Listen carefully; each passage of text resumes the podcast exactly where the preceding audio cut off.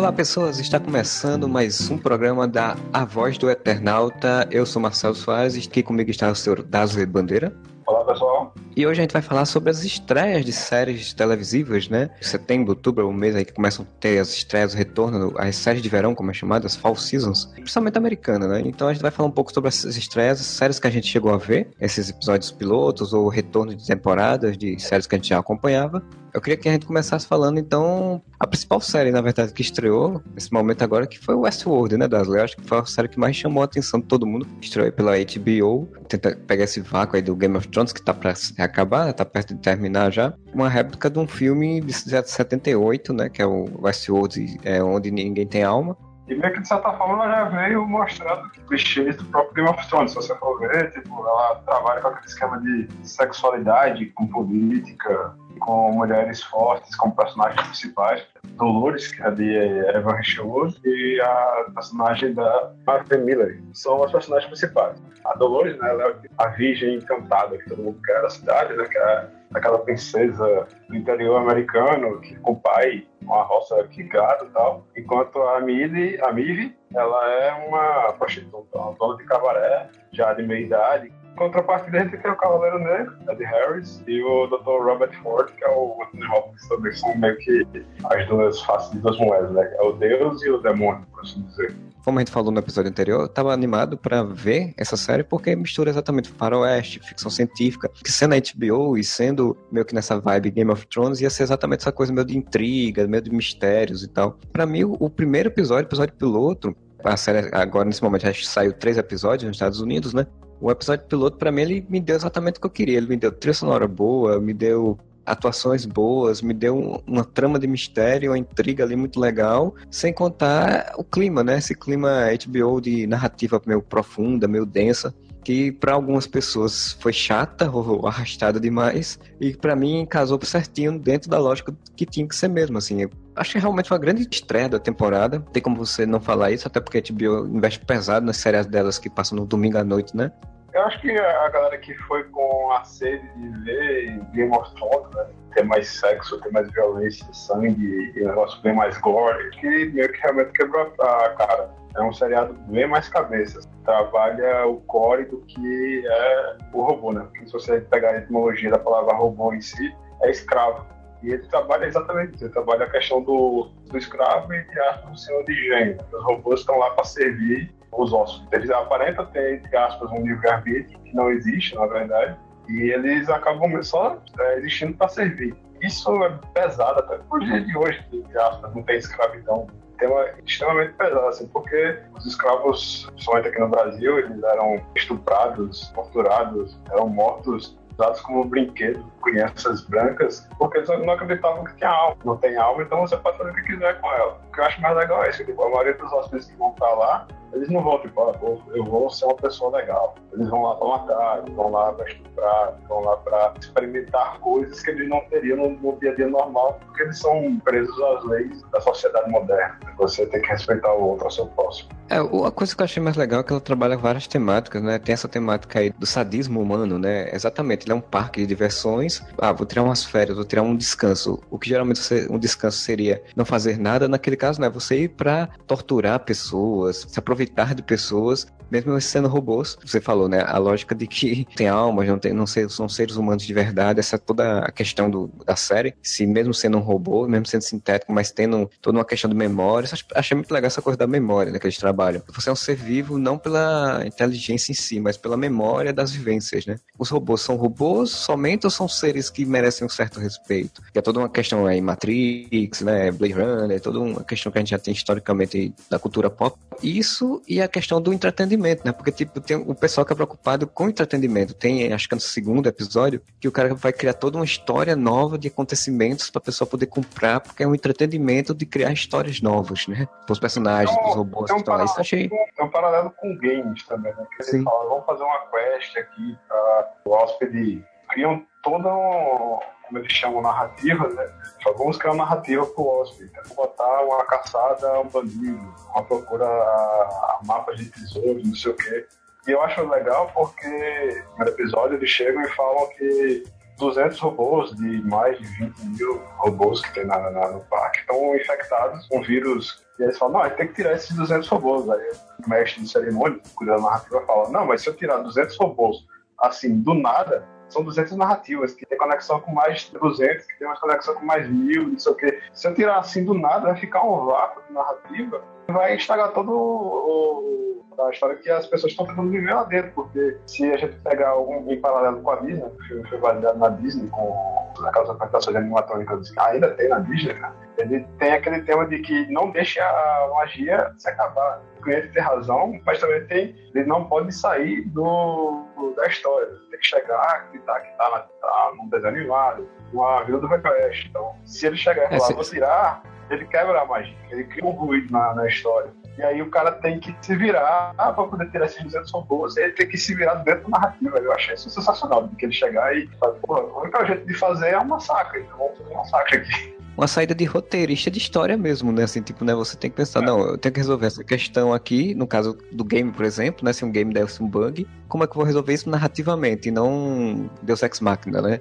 Aí eu achei interessante porque eles usaram o Santoro de uma forma muito legal, porque o Santoro já tem meio que uma, uma aura, né, de tipo dele fazer só pontas nas histórias, nos filmes e afins utilizam ele exatamente para fazer tipo uma ponta naquele episódio para ser um catalisador disso, né? Para ser por ser o vilão. E dentro daquilo ali eu gostei bastante, eu gostei da atuação dele, assim, ele fazendo aquela coisa meio vilão, tipo, bebendo e falando com a prostituta do lado, bem de boa, assim, aí pegar a arma, sair dando tiro no povo, assim. Sem contar aquela cara estrombólica que ele faz quando tá no, num caixãozinho, né? Tipo, ser bem caricato, assim.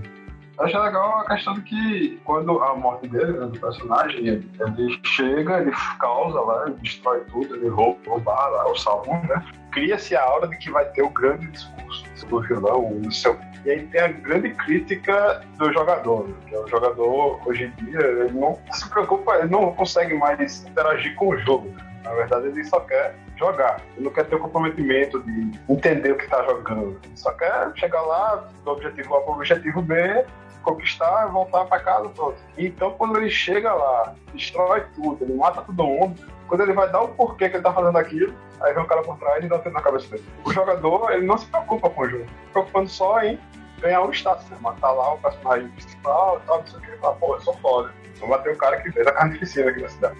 Isso me lembrou, remeteu ao filme original. Assim, no filme original tem duas coisas que eu achei interessante que faz meio paralelo nisso no original tem um personagem que do nada ele, ele vira xerife, né? Porque mata um xerife na cidade. E o cara, não, a estrela para ele é que ele vai ser xerife, o cara vira xerife do nada, assim. Então, tipo, essa coisa bem do tipo da pessoa fazer a coisa porque, ah, eu quero fazer. Tem outra cena também do eu mato porque eu quero matar e acabou. Aí pega a arma e atira no cara do nada, assim, sem, sem motivo nenhum. Dando tiro no cara. No filme original, né, que eu tô falando. E é uhum. tipo, é muito essa coisa do tipo, ah, não, é um parque de diversões, é uma diversão, eu vou fazer o que eu quero fazer acabou. É meu egoísmo, né? Minha, meu ego ali, né? Eu tenho que ser isso, né? E isso, isso eu achei interessantíssimo também.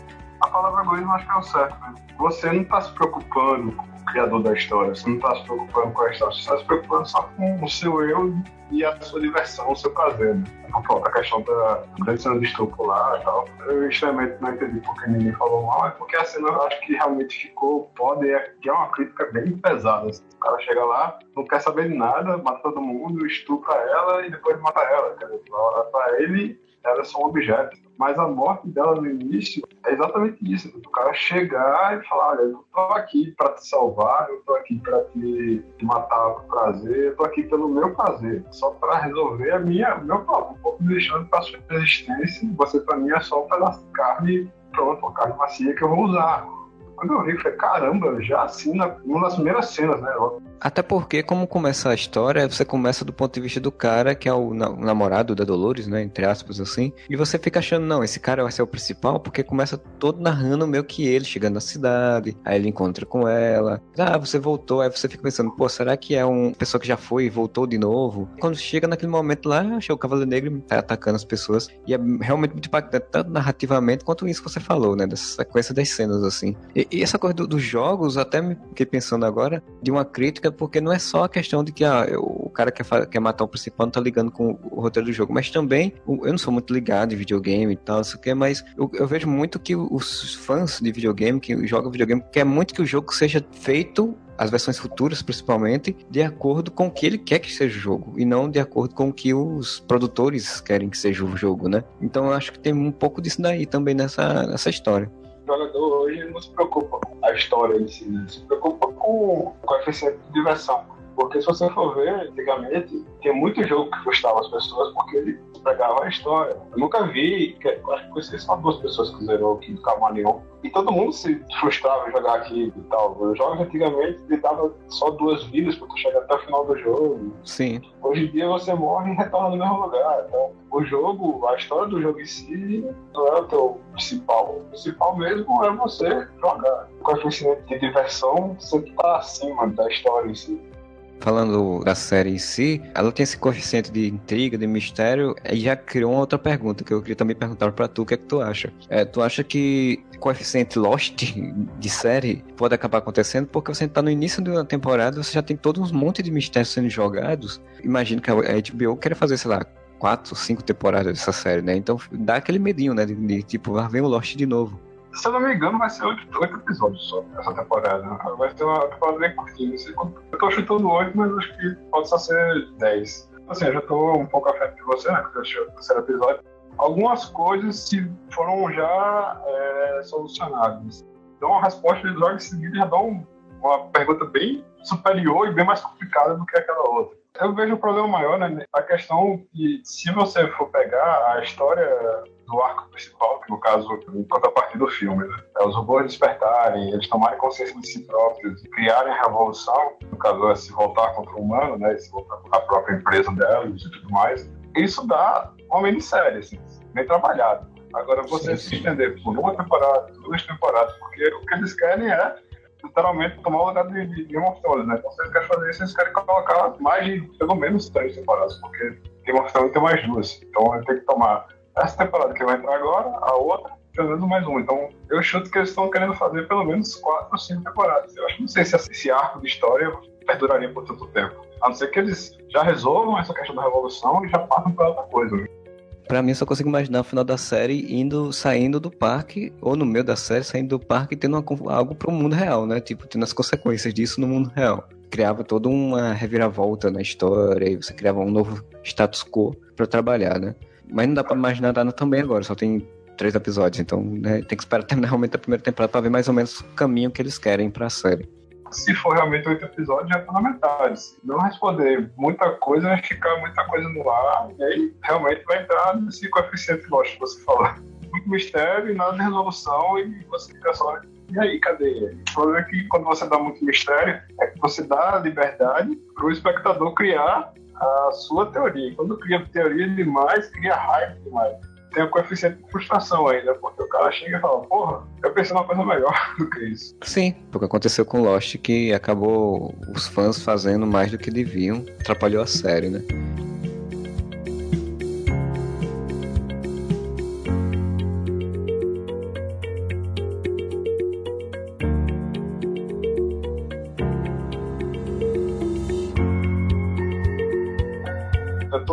Apaixonado por, por Rick and Morty, um seriado de animação que estreou nesse início de mês na Netflix. Eu já estou na segunda temporada, já finalizando e já com medo de, de acabar porque é muito bom.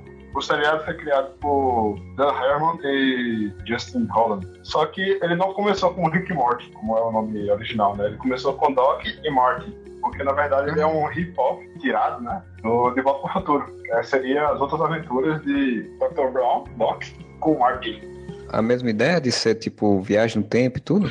Sim, não. Quando eles eram no YouTube, né? Eles eram exatamente sobre viagem no tempo. Eles brincavam com essa questão da física e tudo mais. Só que aí quando o Cartoon Network comprou, que ele passa nos Estados Unidos Cartoon Network, no Adult Swim, eles tiveram que mudar tudo, né? Porque tinham direitos autorais sobre os personagens. Ah, sim. Rick e Morty, né? Pegando da mesma sonoridade, mas com uma diferenciação em vez de ser um, um cientista louco seu estagiário, virou um cientista louco e seu neto. Rick Gomes, avô do Morty Smith, foi morar com a filha dele, que se casou com um cara chamado Jerry.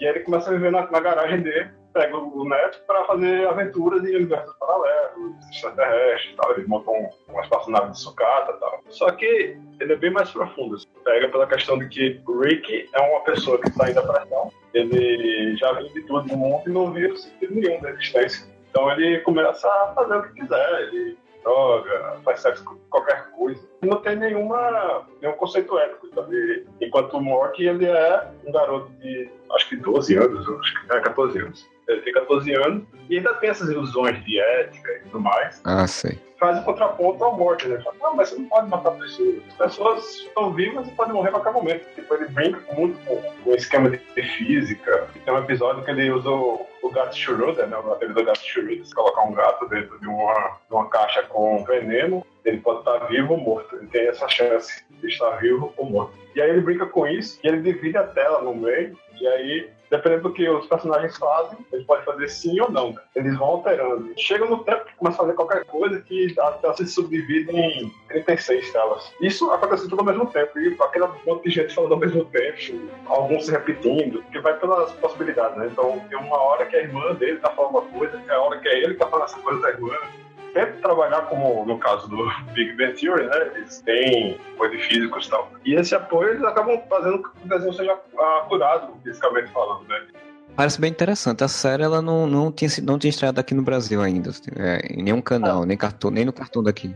Porque o cartão foi proibido de algumas coisas do, da Adult Swim e passava no Comedy Channel, acho. Passa no Comedy Channel algumas coisas, mas mesmo assim ninguém mais comprou mais nada do que vinha do Adult Swim no Brasil. É uma pena, porque a Adult Swim tem as coisas tão legais, assim, eu, eu não, não, não cheguei, não, não conhecia esse, essa série aí, é o Rick Morty, mas eu tinha muita coisa legal na Adult Swim que eu ficava com vontade realmente de rever, ou até ver coisas mais diferentes, né, assim, infelizmente o, o, eles tiveram essa, essa lógica de mudança aí. Eu vi que tinha estreado no Netflix o Rick Morty, mas não, não cheguei assim, não cheguei a parar pra ver, ah, vou ver o que é isso.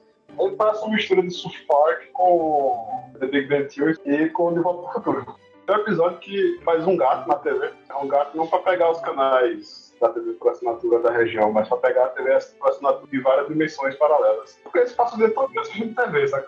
O episódio da, da, da novela onde os gatos são seres humanos. Pô, por que tá assistindo isso? Sei lá, são gatos, pô. Por causa disso, eles descobrem que em realidades paralelas, os pais deles não casaram, têm uma vida bem melhor, tal. eles querem saber por quê. Aí tem um, a explicação do sentido da vida. São coisas tão bestinhas que evoluem para outras coisas, sabe? Mas antes de estar na Netflix, você já tinha visto alguma coisa assim na internet? Tinha buscado dessa série? Principalmente quando ainda era Doc e Martin. Mas não mudou muita ah, coisa, não. E a dublagem ainda é a mesma. A dublagem dos dois personagens principais, que é o Rick Sanchez e o Morty Smith, é feita pelo Justin. Faz os dois como ele fazia na, no YouTube.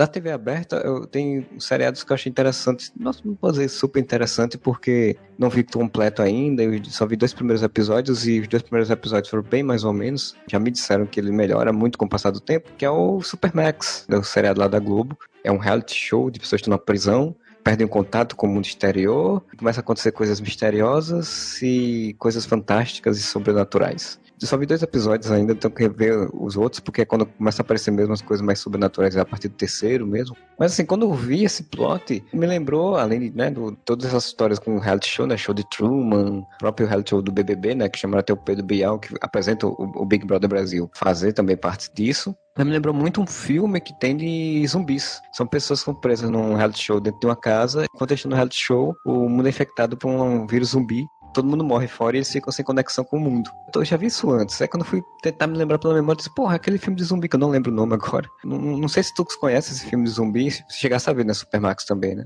Eu ouvi falar, só não cheguei a assistir, não. Eu vi que na época ele fez até sucesso, tá? mas admito que eu já tô meio cansado de coisas zumbi. Coisas com zumbi eu tô super cansado, mas eu já ouvi falar. Na verdade, foi um filme, não, acho que foi uma minissérie, na verdade. É europeia, eu acho. Eu acho que era da BBC, esse seriado.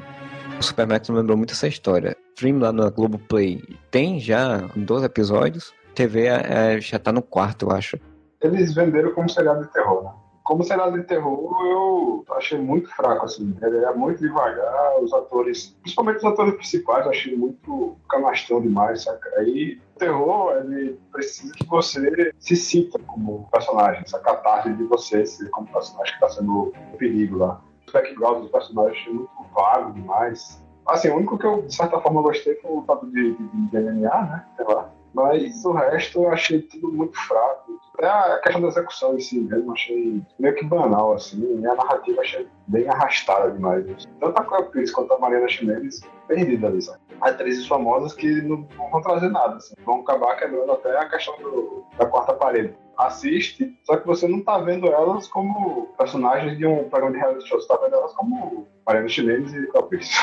Um dos problemas para mim, assim, os dois primeiros episódios, o piloto principalmente, ele tenta dar esse ar de reality show, só que é um reality show falso, mas fica muito falso pra gente. Porque quando você colocou, por exemplo, o Pedro Bial, que é um cara que você conhece e tal, eles quiseram fazer essa conexão, essa relação, mas acabou ficando muito falso, assim, inverídico, assim, você, em termos de gravação, assim, as, as passagens do Pedro Bial falando com o pessoal, você percebia que era uma gravação que ele fez, estavam passando lá a gravação e os outros estavam reagindo e não atuando, né? Você não tinha uma conexão, não era uma coisa automática, era uma reação. E depois dessa coisa que você falou dos flashbacks, né? Os flashbacks eles entram muito fora de contexto, as histórias não têm empatia, assim. Porque, como você falou, o terror você precisa ter uma empatia com o personagem. O personagem sofrer, você sentir essa dor do personagem.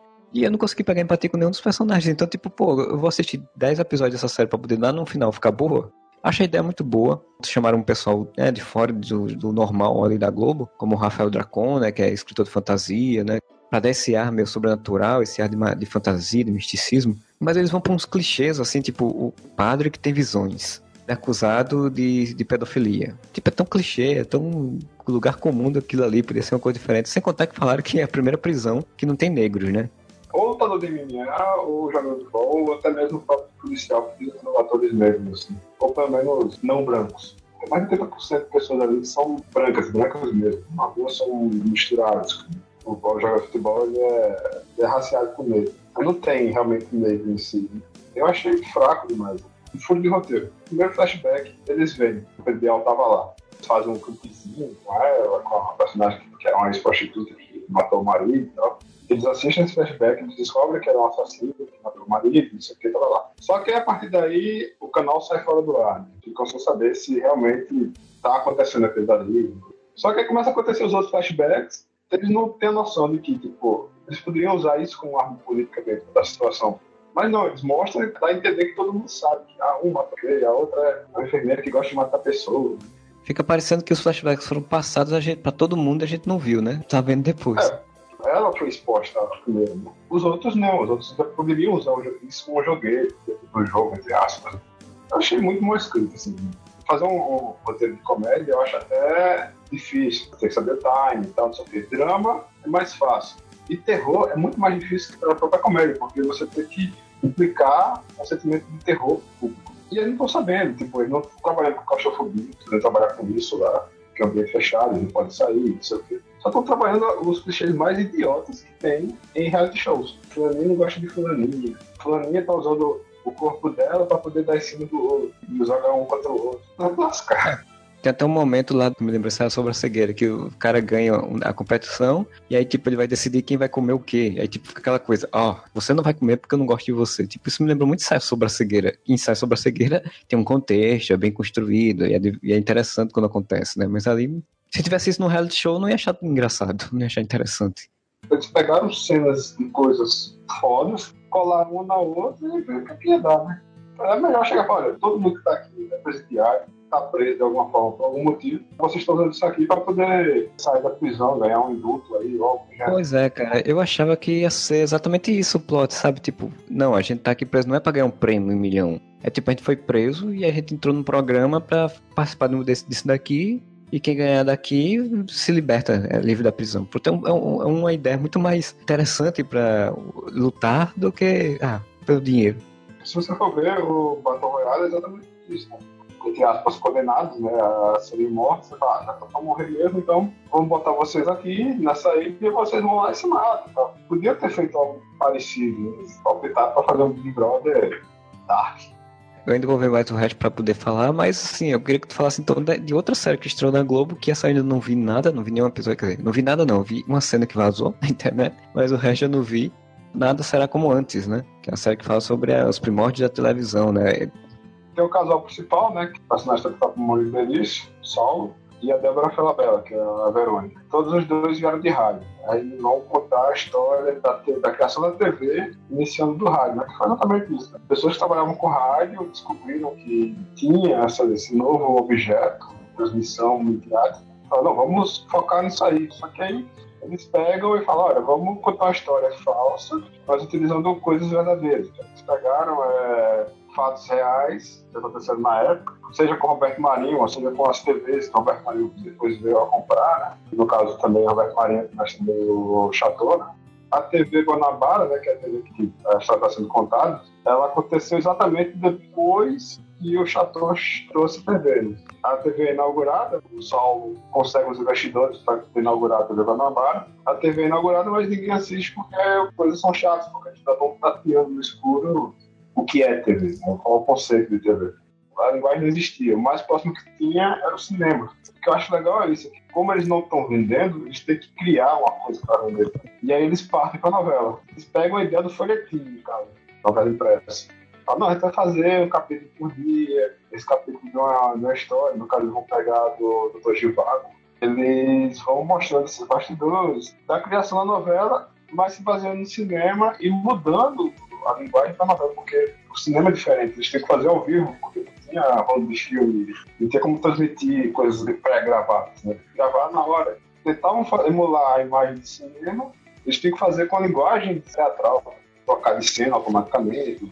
E eles vão pegando esse, esses bastidores da produção, vão colocando à frente, né? Só que aí eu acho que vem a pior falha. Né? Eles colocaram a Dona Marquezine para fazer a Jessica Rabbit, entre aspas. O personagem dela uma cantora de cabaré, uma mulher que quer vencer na vida como atriz, ela quer ser famosa.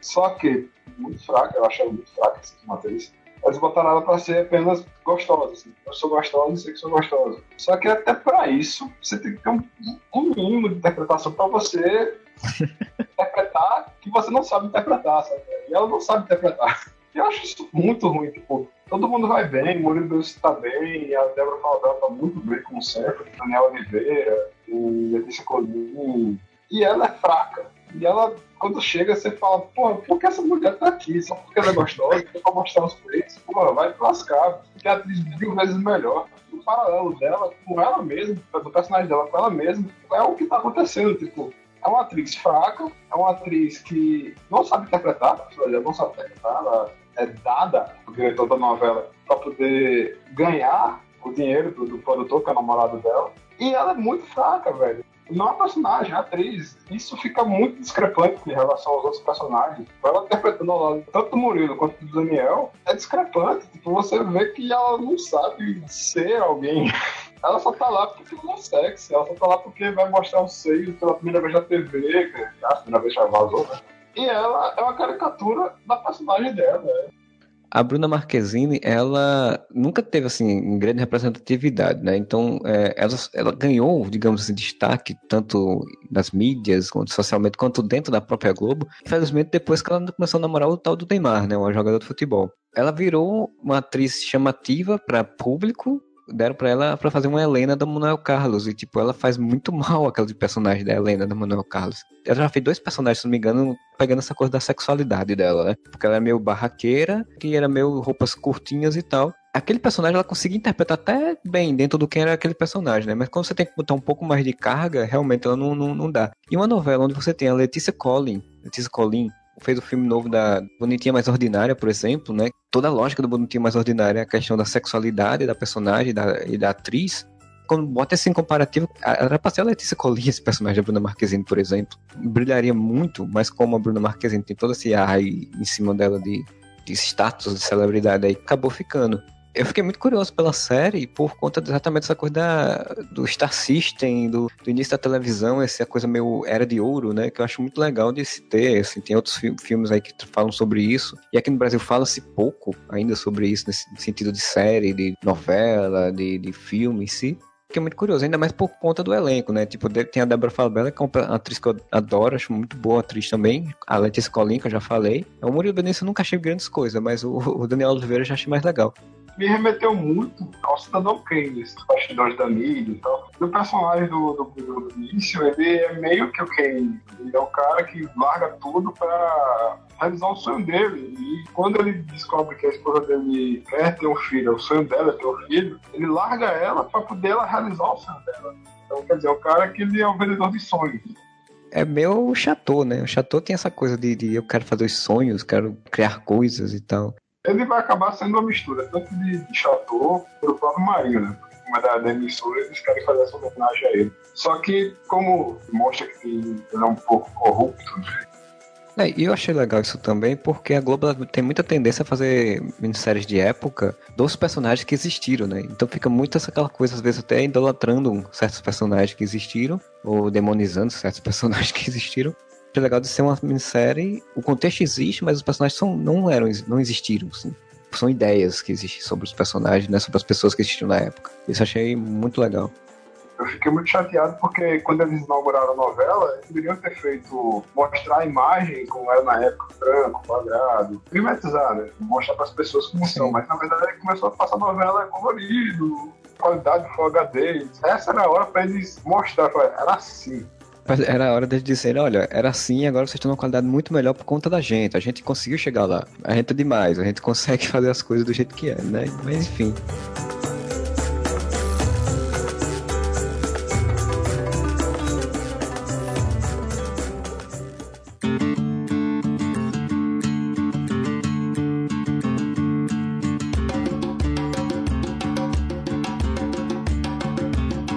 Vai falar um pouco sobre séries, no caso, que são meio que são versões ou remakes, né, digamos assim, né? Por exemplo, O Exorcista é uma série que estreou agora, do filme O Exorcista. Lembra que foi o ano que teve Exorcista? Foi 70 também? Nos anos década de 70? É, das... 69 para 70 já teve continuações, tem várias versões, teve remakes do filme e tudo no cinema. Teve até um filme, O Exorcista Origem, mostrando a origem do, de tudo. Não, já teve até paródia de humor, tipo, corra que a polícia vem só que com o exorcista. Pra fazer um produto imaginário, que as pessoas sabem que quando tem que fazer exorcismo tem que ter dois pares. Já é meio que um clichê dele si próprio criou também outros filmes e até séries que tocavam um pouco nesse sentido. Então muitas pessoas torceram o nariz pra série quando foi, foi começar. Eu acho que eles estavam esperando a série vir o que tinha no filme, mas não é, não é bem o que tem no filme. Eu assisti o primeiro episódio, ainda vou ver o segundo e ver os outros. Eu gostei. Não é o filme que a gente viu, né, o Exorcist original, não, não tem aquele clima todo. Eles tentam emular um pouco esse clima, mas não tem aquele clima todo achei interessante como uma nova história. Tipo, é você dizer, ah, não, hoje em dia você vai ter uma nova história sobre exorcismo, porque no caso é um padre latino que uma mãe é, chama ele para ir na casa dela porque ela, a mãe acha que a filha está sob a influência do demônio. Só que nos dias de hoje, com celulares, com tudo, né? E aí ele vai na casa da mãe e tal, ele acha besteira, assim, acha que não tem nada a ver e tal. Mas aí no decorrer do episódio ele percebe que de fato tem uma possessão ali naquela casa. E aí ele começa a investigar para saber o que, que, ele pode fazer sobre isso. Ele descobre a existência de um padre que tinha feito uma tentativa de exorcismo de um garoto latino, garoto, na verdade, um garoto no México, começa a ter sonhos com esse exorcismo e tal. Então ele começa a procurar esse padre e descobre que esse padre antigo, mais velho, está internado num tipo de. É como se fosse um manicômio para padres, assim. É uma coisa como se fosse um local onde os padres vão lá e ficam lá clausurados e tal. E ele vai até esse padre, esse padre fala que, que não quer se meter, e aí diz que demônios vão pegar ele, que ele é muito ingênuo e tal. E tem toda aquela coisa, né? Essa lógica bem jornada do herói, né? Você tem um mocinho que quer descobrir uma coisa, tem um mentor, não quer ajudar ele, mas depois no final do episódio resolve que vai ajudar. O que eu achei mais interessante, que é o diferencial para mim do que teve no filme, dá a entender na série, né? Segundo, terceiro episódio deve ter desenvolvido isso, que tem, tipo, vários demônios na Terra e, tipo, tem como se fosse um culto ou alguma coisa do tipo. A menina endemoniada, possuída, ela é meio como se fosse uma escolhida para alguma coisa. E o padre também fosse escolhido para alguma coisa. Tipo, é como se um joguete ali, celestial, sobrenatural, para fazer alguma coisa. Porque como a série, né, você tem que ter uma trama que dure a temporada inteira, né? Isso eu achei interessante. Não sei se a série vai ser boa mais pra frente, mas iniciozinho me pegou, assim, deu vontade de continuar assistindo. Mas como uma história de terror, ela é boa? Cara, assim, como uma história de terror, mais ou menos. Só tem um momento, de fato, no episódio que é terror, que é quando possessão é realmente revelada. É como eu vi uma crítica falando que eles podiam ter feito uma coisa mais suspense e menos é, filme japonês, porque, tipo, aparece a personagem possuída num CGzinho lá, que é no escuro e tal, então ela aparece meio com aquela coisa meio o vulto que aparece iluminado rapidamente no escuro e ela aparece, dá um susto e tal. Eu vi uma crítica falando que podia ter sido mais, digamos, suspense de fato como você assiste é. Mas, cara, mas aí você vai pensar que você tá conversando com outro público, né? Um público que já viu o grito, um público que já viu o chamado, um público que já viu um bocado de coisa. A forma de fazer terror mudou também, então até natural eles fazerem isso assim. Mas a interpretação da menina lá me parece uma interpretação legal para quem vai ser tipo o vilão da história, sabe? Eu fiquei curioso, achei, achei bem interessante essa do, do, do Exorcista. Vou ver o que é que vai dar, vou ver se a série de fato vinga. Mais para frente em outros programas volta aqui para dizer se a série realmente vale a pena ainda não. Eu diria que pelo menos assiste o primeiro episódio para ver o que é que você acham, porque eu acho que vai vingar alguma coisinha. Pode não ser magnífico, fantástico, mas pode ser aquelas séries guilty pleasures, né? Aquela série que você assiste assim quando não tem o que fazer. E nesse de adaptação para seriado, né? O retorno do seriado, temos, entre aspas, foi o mais esperado, o seriado mais visto da década de 80, foi o seriado que fez a, a irmã da Marge Simpson se apaixonar, é, Magai, que retornou esse ano. Eu assisti, eu assisti o original, né? Eu assisti o original na época. No original, MacGyver ele trabalhava para, entre aspas, uma seguradora, né? que era a Fundação Phoenix. E essa seguradora, ela trabalhava, ela vendia seus serviços para várias pessoas do mundo, não só nos Estados Unidos, mas no mundo primeiro episódio, série de 85, né? Se não me engano, um cara é raptado por um grupo árabe do deserto. E aí, MacGyver, que é o especialista, como eles chamam, né? Ele vai sozinho até lá para resgatar esse cara. Só que aí, no caso, ele é preso. E ele não vai com nada, a não ser um canivete suíço. Um canivete de uma lâmina só. E por que ele é especialista? Ele é o cara hiper mega inteligente e tal, e ele sabe se virar com quase nada. MacGyver é meio que meu santo padroeiro hoje em dia. Eu trabalho dessa forma. Eu trabalho com o mínimo possível, tentando entregar o, o, máximo. Isso meio que marcou uma geração, porque o cara chegava, tem aquela piada do clipe, na verdade foi um episódio que aconteceu, né? Ele parou um pouco de pegar com o clipe. Pega o que tiver no ambiente e cria uma coisa.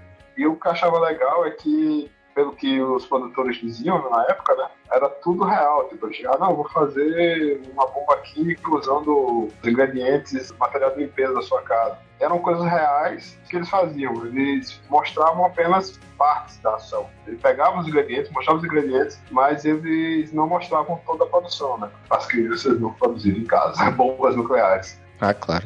O MacGyver, ele era um action man sozinho, só que tipo, era um cara que era, ele era meio que o Batman, né?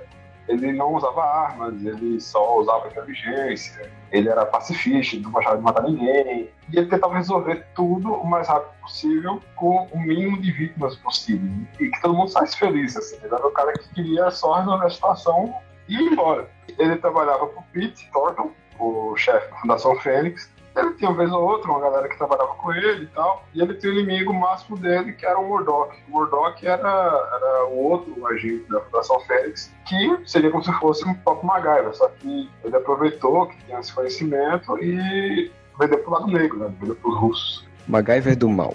É.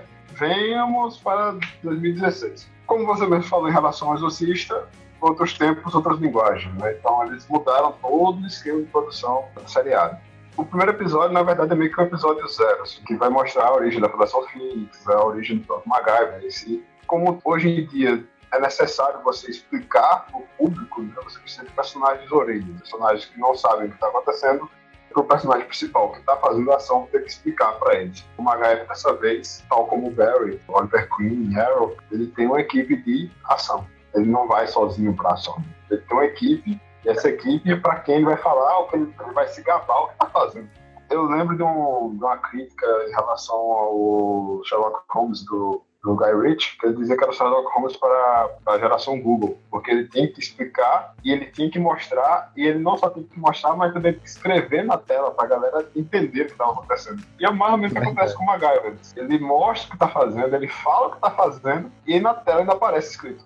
No início ele usa fuligem de, de cano de, escapamento de carro. Cara, não precisa explicar aquilo é fuligem de, de cano de escapamento de carro. Se ele mostrou ele tirando a fuligem de escapamento de carro, todo mundo é Aí quando ele vai usar o negócio, ele usa para tirar uma impressão digital de copo. Aí ele fala, vou tirar usando a fuligem de carro. Aí ele pega, mostra, o lenço aberto, aí tem escrito com uma setinha assim, de carro. Pra quê, velho? Não há necessidade de fazer isso. Isso me parece muito CSI, porque o CSI tem muita essa coisa, né? Fulano fez isso desse jeito, assim, assado, aí tem um gráfico, aí tem flashback para mostrar enquanto o cara tá falando, né? Tipo, eu acho que é uma linguagem, na verdade, natural dos seriados americanos desse tipo de coisa, né? Assim como a coisa de você ter uma equipezinho de campo, como você ter uma equipezinha de ajuda, como esses seriados super-heróis todo meio que formataram isso. Eu acho que é uma coisa muito americana isso, na verdade.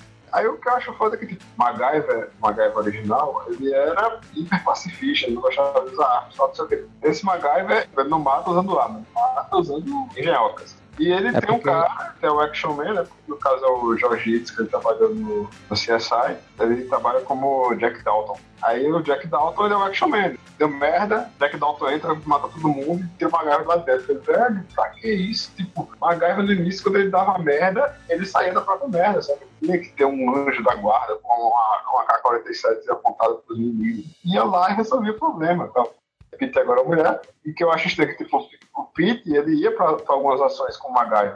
Essa Patrícia ela já não faz. E aí, como ele está no dia de hoje, tudo envolve hackers, e tem que ter mais mulher no seriado também, aí botaram uma hacker, que é a Riley, que é interpretada por Trisha Mays. É uma, uma hacker mal voltada para o bem, porque ela na verdade fazia o mal para o bem acabar com o terrorismo no mundo e sei o que lá. Eu falei, velho, porque não pegaram só os episódios de Magaira da de hoje. Não, eles pegaram e fizeram um negócio totalmente maluco, deturparam a gente do personagem, trabalha numa subdivisão da CIA que é hiper secreta, e depois essa subdivisão acaba porque eles fazem merda lá e detonam uma bomba nuclear do solo americano. No final do primeiro episódio eles criam a Fundação Phoenix. O seriado é tão tosco e clichê que ele tem, pra tu ter noção, o é um, entre aspas, um agente secreto. Ele tem que ter uma identidade civil essa identidade civil, ele é TI. Esse cara de TI, esse MacGyver, ele divide apartamento com um cara. Esse cara é um negro. E esse negro trabalha numa, numa lanchonete fritando bolinhos. E ele é o, o, o livro cômico da série, sabe?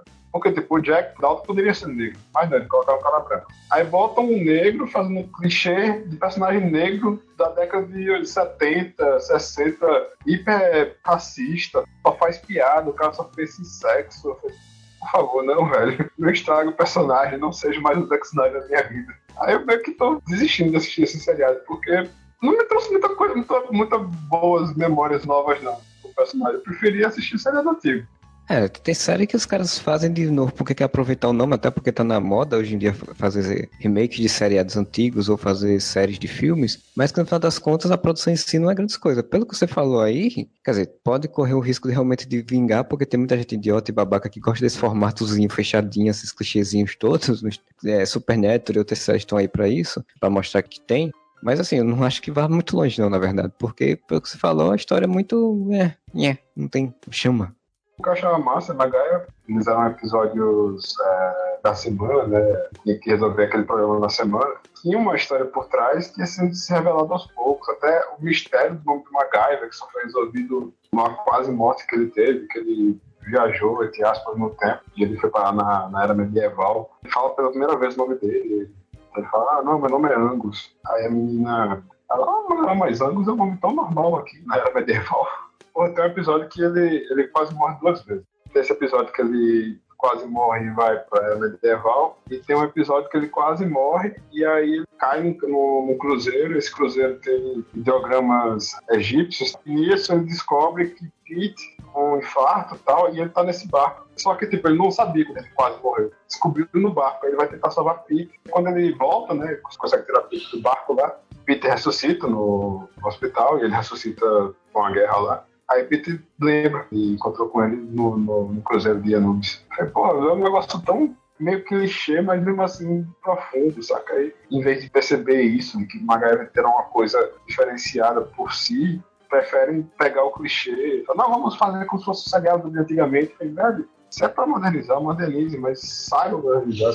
Pegar o personagem, trabalhar ele. Eu acho que se durar duas temporadas é muito não querem fazer uma série do MacGyver, por exemplo. Eles querem fazer uma série desse tipo de série. E aí, qual personagem a gente pode usar um nome que já é conhecido, né? E a gente pode se encaixar e refazer, mas dentro dessa lógica que a gente faz. A gente vê muito isso com série de, ah, tipo, o Sherlock Holmes, né? Que tem o Elementary. Na verdade, é uma série, dois detetives, né? Um detetive profissional e uma detetive amadora que estão fazendo consultoria pra polícia. Tipo, eles queriam fazer a série disso. E quem que a gente vai usar? Eles saíram atrás de pegar, vamos pegar o próprio Sherlock Holmes. E aí tem o Mentalista. Aí tem agora, vai ter Legião, que é a série dos X-Men, que é mais ou vai ser mais ou menos isso também. Então, quer dizer, eles querem pegar um formato de série e encaixar em alguma coisa que já existe, né? Um nome que já existe, alguma coisa do tipo na reunião e fala: e se a gente fizer Sherlock Holmes no espaço? Pô, vai lascar. Cria uma coisa nova, sabe? Ninguém queria mais nada. A galera só pega a forma e bota no gelo aí. Então bota na década de 80 cyberpunk. Tenta criar algo novo, cria personagens novos, mas não se cria mais.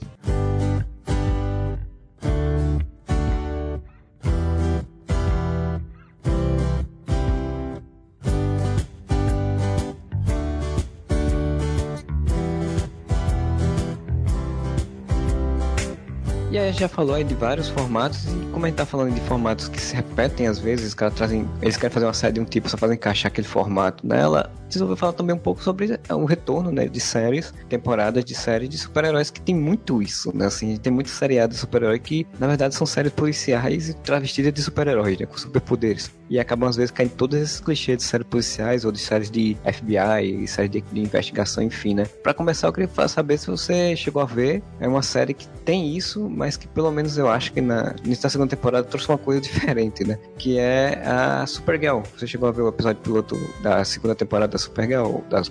Não, da Supergirl não vi não, só vi os clipes. A Supergirl, ela já estreou nos Estados Unidos, vai estrear aqui ainda no Brasil pela Warner, na TV fechada. Mas eu vi o primeiro episódio da série e, assim, apesar da série já ter uma, né, ela tá mudando agora, ela era da CBS, agora vai para o canal Warner na, nos Estados Unidos. Já tem um pouco essa lógica de, ah, de história de policial com superpoderes, e agora, nesse primeiro episódio da segunda temporada, que ela realmente caiu, ela, ela deixou de ser uma história de policial com superpoderes virou uma história de, de equipe da FBI com superpoderes. Porque agora tem toda uma nova formatação da, da organização lá que investiga super-humanos. E aí agora tem a Supergirl meio que tem todo um backup ali por trás para isso. Mas a segunda temporada do Supergirl ela trouxe uma novidade, uma grande novidade, na verdade, pro seriado de super-heróis, que foi a presença do Superman. Que era uma coisa que sempre diziam que não ia ser usada, porque a Warner ia deixar usar, a Warner não ia deixar usar, a Warner não ia deixar usar assim que ela foi pra Warner, ela mudou de canal, ela usou, usou Superman, e para mim, na minha opinião, usou muito bem. Você vê os filmes, né? A gente vê aquele Superman triste e depressivo e tudo escuro, e aí você vê um Superman mais clássico, né? Um Superman mais Christopher Reeve, um Superman mais voltado ali pros filmes do Richard Donner de, dos anos 70, né? E isso me agradou bastante, isso foi muito bom. Clipes que, estrelas, ele praticamente mostrava muita coisa, né? Mas tem alguns detalhes, algumas nuances que, só vendo no episódio mesmo, mas sim, eu gostei bastante desse primeiro episódio da segunda temporada do Super Supergirl, apesar de dar esses apontamentos, vai virar uma série meio Warner no sentido de ser meio procedural, assim, formato de policial e de FBI. De resto, eu achei interessante. É uma série que me anima mais do que as outras séries, por exemplo, Arrow, por exemplo, Flash, que são Legends of Tomorrow, que são outras séries do canal Warner, do canal CW. Me anima mais ver Supergirl agora do que as outras mas eles estão realmente pegando é, os clichês do personagem, do super-homem e tal, e estão usando também o background, né? Na cena que botaram online, né? Que é a primeira aparição deles, eu acho. Eles fazem referência ao, à primeira aparição deles no quadrinho, né? Que é salvando um ônibus espacial. Sim tem referências bastante ao, não só dos quadrinhos, mas principalmente o Richard Donner, assim, porque tipo, tem umas três referências assim, tem uma referência plano do Lex Luthor na Califórnia, que dá a entender que é aquele plano louco do Lex Luthor no Superman 1. Tem a senhorita Tatchmaker,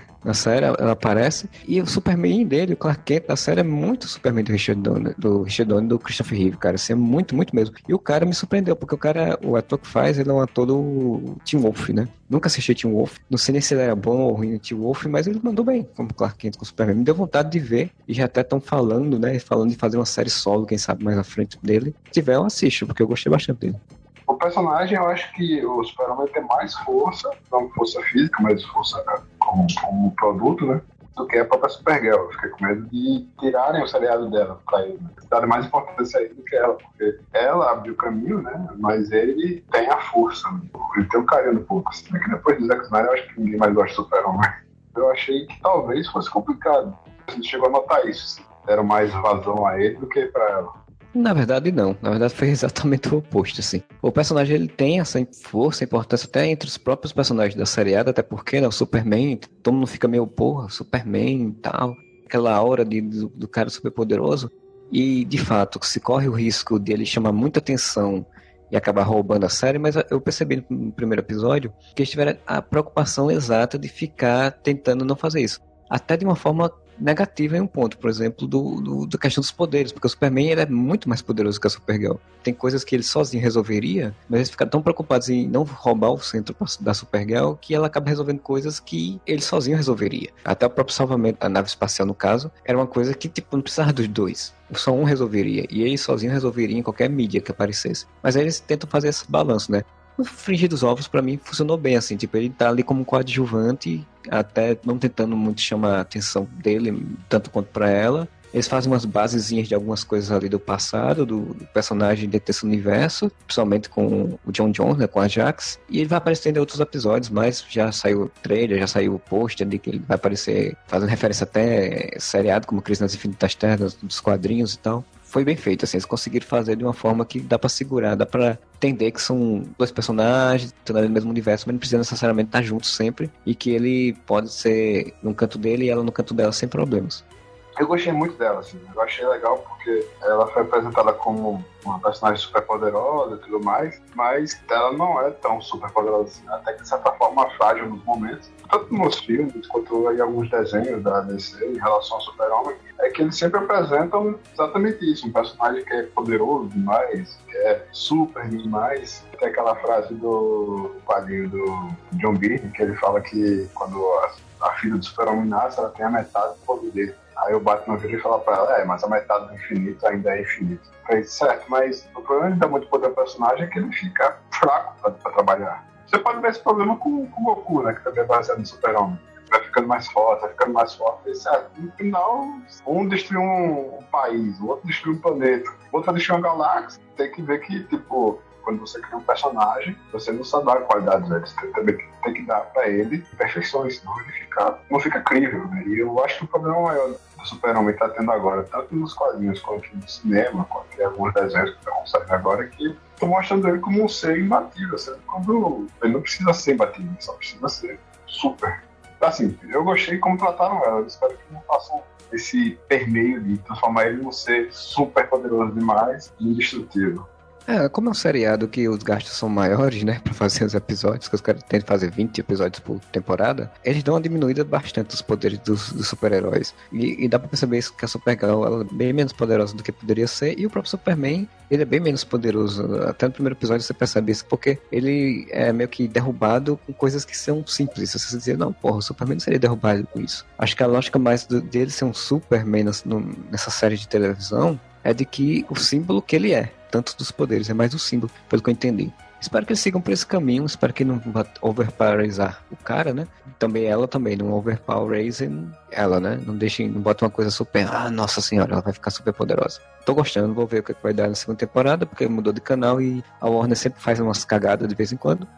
A gente tem também, né, a aparição agora também de, estreia do, do, Ghost Rider, né, o motorista fantasma, agente da SHIELD, vai na quarta temporada, tipo, já meio que se firmou já, já tem um, um público base já, então ela já pode mais brincar mais com os cenários, né, do, do que uma Supergirl, por exemplo. O motorista fantasma eu achei uma das coisas mais legais que apareceu na série, assim. A terceira temporada foi trabalhar os inumanos, que era uma coisa de superpoderes, então indo agora pra essa coisa dos superpoderes, mas também do sobrenatural, porque no primeiro episódio já aparecem espíritos, já abriu base para espírito, até porque, né, o Agente da Shield é uma série que permeia o universo Marvel cinematográfico, que vai ter o Doutor Estranho, que já vai falar de sobrenatural, vai falar de magia, vai falar de outros mundos. Dá a entender que ela tá meio que indo por esse caminho também, assim, de mexer com isso. Diferente de só como era na primeira temporada, que era muito sacal por conta disso, e até na segunda temporada, que era tipo, apareceu do nada, assim, as referências ao cinema. Na terceira e na quarta agora já estão fazendo uma coisa mais diluída, assim. Desde o primeiro episódio já apareceu uma referência meio a esse mundo do Doutor Estranho, aí já aparece o motoqueiro fantasma, o motorista fantasma para ter essa coisa do espírito, da vingança, um ser que ainda não tem explicação do que é, mas é uma coisa sobrenatural. Vai diluindo nos episódios isso, não fica uma coisa só pontuada. O ator, ele tá interpretando muito bem o personagem, e isso me agradou bastante também. Pelo que eu li, a Marvel, agora quando ela começou a fazer os novos contratos para o cinema, né, eles já meio que colocaram uma cláusula que eles podem aparecer, tendo aparições em seriados. Talvez ainda tenha a possibilidade do Kugelbeck aparecer no Legends of S.H.I.E.L.D acho que ele não aparece. Eu acho que pode ser citado e pode aparecer algum coadjuvante do filme. Eu não sei se em novembro que tiver o filme do Doutor Estranho, se vai ser uma coisa tão solando assim. Eu acho que já vai ser mais sutil, não vai ser tão solando. E eu nem acho que o Cutback Doutor Estranho vai aparecer. Mas me parece um pouco mais orgânica a coisa agora. E, e também como a série, ela, diferente da série da Warner, ela meio que deixa criar surpresas. Ela cria mistérios, responde os mistérios logo, cria vários núcleos, tem várias coisas acontecendo durante a série. Isso eu acho muito bom de um seriado. É uma série que para mim chegou num, num, nível muito bom de qualidade em relação ao que é, são séries de super-heróis e tal, né? O que é uma pena porque todo mundo meio que abandonou o seriado na segunda temporada, né? Porque eles estavam querendo exatamente isso, né? Ter essa interação com os filmes. Eles falavam que ser ligado aos filmes e tudo mais, porque era o universo expandido da Marvel. Só que não teve, né? Bem superficial e a galera se decepcionou e largou a série. Eu vejo que a série tem uma vida sozinha, assim, tem uma vida própria lá que dava pra assistir sem problema nenhum. Só que o problema é esse, a pessoa vai com muita sede ao pote e acaba quebrando a cara. É, você contar que também a primeira temporada, metade dela é chata pra cacete, né? Isso apontou boa parte do público, assim. Muita gente disse, eu não vou ficar assistindo isso para ver se um dia vai melhorar. E aí ela só melhorou de fato, de fato mesmo na segunda temporada. E a terceira temporada é que ela conseguiu ter um, um nível melhor de qualidade. E essa quarta que pra mim tá sendo, até agora, assim, vi três episódios, três primeiros episódios e tá pra mim muito boa.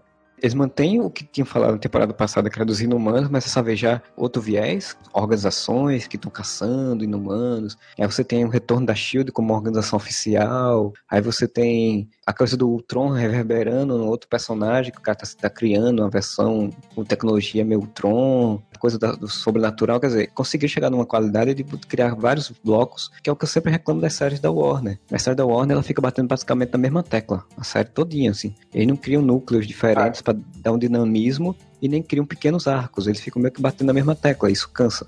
Séries tem episódios bons quando ele não tem um episódio focado no, no arco principal, que é o arco principal. Sempre. De que o Barry tem que correr mais rápido. Barry tem que correr mais rápido. Lascar que o Barry correr mais rápido. Eu já cansei que a porra do Barry já corre mais rápido que todo mundo. Que aparece a porra do outro corredor e esse outro corredor é mais rápido que o Barry. O Barry tem que ser mais rápido que ele. Na verdade, o outro corredor quer, aspas, comer a velocidade do Barry.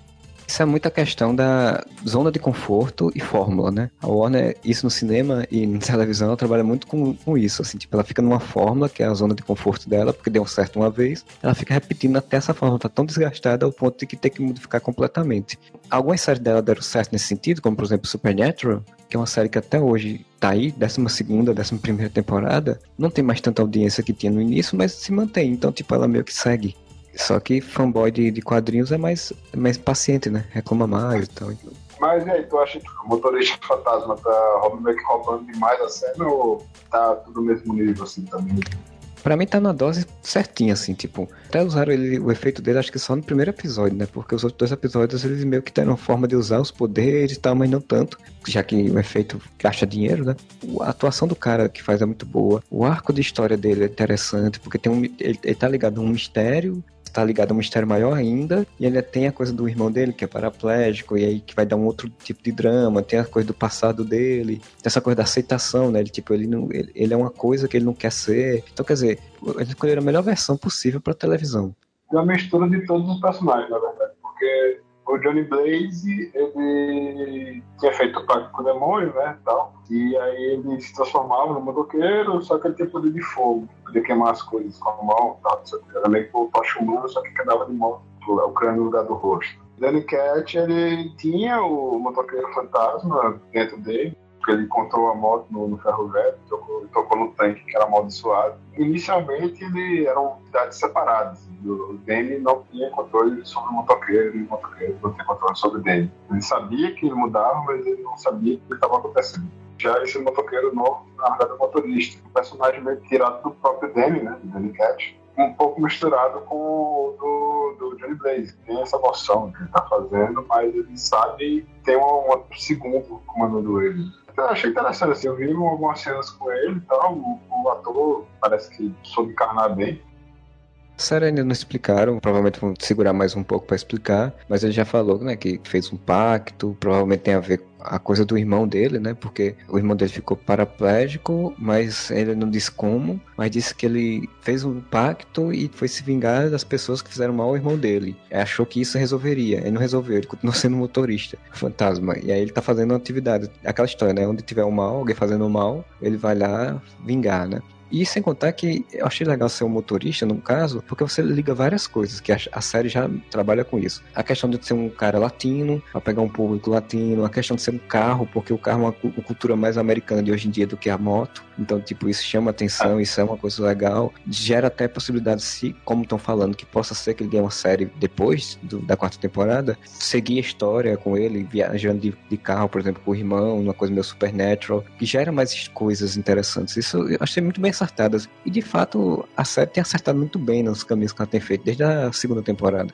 Não descartaram que houveram outros motoqueiros antes de fantasmas. É, não explicaram ainda, né? Então, eu achei tão legal ser motorista, porque até a possibilidade de você usar, por exemplo, se eles quiserem na Netflix o motoqueiro, eles podem usar. Porque são personagens distintos, né? E tipo, o motoqueiro, o fantasma, ele tem mais cara de terror no sentido Netflix, né? Tipo, ele aparece como um coadjuvante num seriado, alguma coisa do tipo. Como eu tava dizendo, se fizerem uma série do motorista fantasma com o irmão dele e com coisa de anjos e demônios, para mim eu assisto tranquilamente, sem problema nenhum. O carro, eu achei sensacional, assim, a cena que eu vi que ele transforma o carro as rodas de fogo, né? Quando ele se transforma, o carro dele também se transforma. Sensacional, e a, a próprio, o próprio rosto dele ficou muito boa a transformação. E teve a New York Comic Con semana retrasada, se não me engano, teve muitos cosplayers já de, dele, motorista fantasma, tanto por latinos quanto por homens negros. Quer dizer, isso já mostra a questão da representatividade forte. É, é um público que não é retratado na TV, que se viu nele. E no próprio of Shield tem um personagem negro forte, que é o Mac, né? E o Mac é um personagem que não tem nos quadrinhos e ele perdura porque todo ator é bom, o personagem é bom e a galera tá achando foda. Tem agora uma escopeta machado agora. Tem cosplay dele também e estão achando interessante talvez a possibilidade de levar ele para os quadrinhos, como fizeram com o Fitz e a Simmons, né? E o próprio Coulson. Uma questão que realmente necessita disso. As classes sociais, as etnias e tudo mais, não tem seriado americano e graças a Deus agora está mudando isso de uma forma melhor, como fizeram em Magaio. Do Agentes assistir outra questão latina, que é a mulher latina, que é a Yoyo, que é uma personagem que ela meio que é velocista. Ela é e não é, porque ela é Yoyo de fato, é um Yoyo, né? Ela vai e volta. E no último episódio que eu assisti, usaram, tipo, praticamente fizeram o que fizeram com Mercúrio no filme do, do X-Men, fizeram com ela no episódio. Ficou muito legal, assim. Então, tipo, a série tem coisas muito legais. Eu sempre indico ela para quem gosta de quadrinhos, apesar do preconceito que o pessoal tem. E espero que a resto da temporada da gente Shield seja muito legal, como está sendo até agora. Vamos caminhando para encerrar, de fato, né, o podcast. Tem ainda outubro para estrear coisas, tem novembro, sempre está estreando seriados. A gente sempre vai estar tá voltando a fazer episódios falando sobre algumas estreias, né, de séries que a gente esteja acompanhando. Então, a gente está encerrando esse podcast. Você tem alguma coisa que queira acrescentar relativa a essas estreias, séries, alguma coisa que você quer dizer? Uma palavra de bênção, de, de oração, o que for? eu acho que é aquele negócio. Os novos seriados que estão estreando agora, dá para começar de agora. Tem alguns seriados que estão reestreando agora, que dá para pegar também. Tem coisas que são procedurais, né? Muitos deles são procedurais. O cara ficar meio atento aí, porque tem muita coisa que já estreou e ainda vai estrear muito mais, né? Então, tempo. É, e a gente nem falou de, de por exemplo, de estresse de fato do que vai ter no Netflix. Netflix tá sempre estreando seriados originais, quase todo mês tem um seriado original. Vira a gente vai falar sobre seriados ou novas temporadas de séries antigas que estão voltando, né? Então, espero que vocês tenham curtido. Mandem aí seus e-mails falando que séries de, que estão estreando, que vocês assistiram, ou que séries que estão continuando temporadas que vocês assistem, que vocês estão curiosos para ver, ou estresses que vão surgir agora em outubro, novembro, que vocês estão curiosos para ver e compartilhar também, né? Só discutir, mas compartilhar com seus amigos o podcast. É, exatamente. A gente tem lá uma fanpage lá no Facebook, que é a Voz do Eternauta. Lá você procura lá, vai ter os links também aí. Nos assine no SoundCloud também, pra gente ter mais assinaturas, tem mais, a gente vê que tem gente que tá curtindo, tá gostando. Deixe seus comentários lá também. Manda e-mails pra gente, né? A voz do eternauta.gmail.com. Quem mandar e-mail, comente, fala das coisas aí que vocês mandaram. E a gente volta aí mais ou menos aqui a 15 dias com mais um episódio, mais um episódio de podcast. Afinal, a gente também tem que assistir seriado. É, afinal a gente tem que ter um, um pouco de vida aí para poder falar sobre seriados, tem que assistir seriados, né? Então é isso, pessoal. Obrigado por nos ouvir e tchau. Tchau.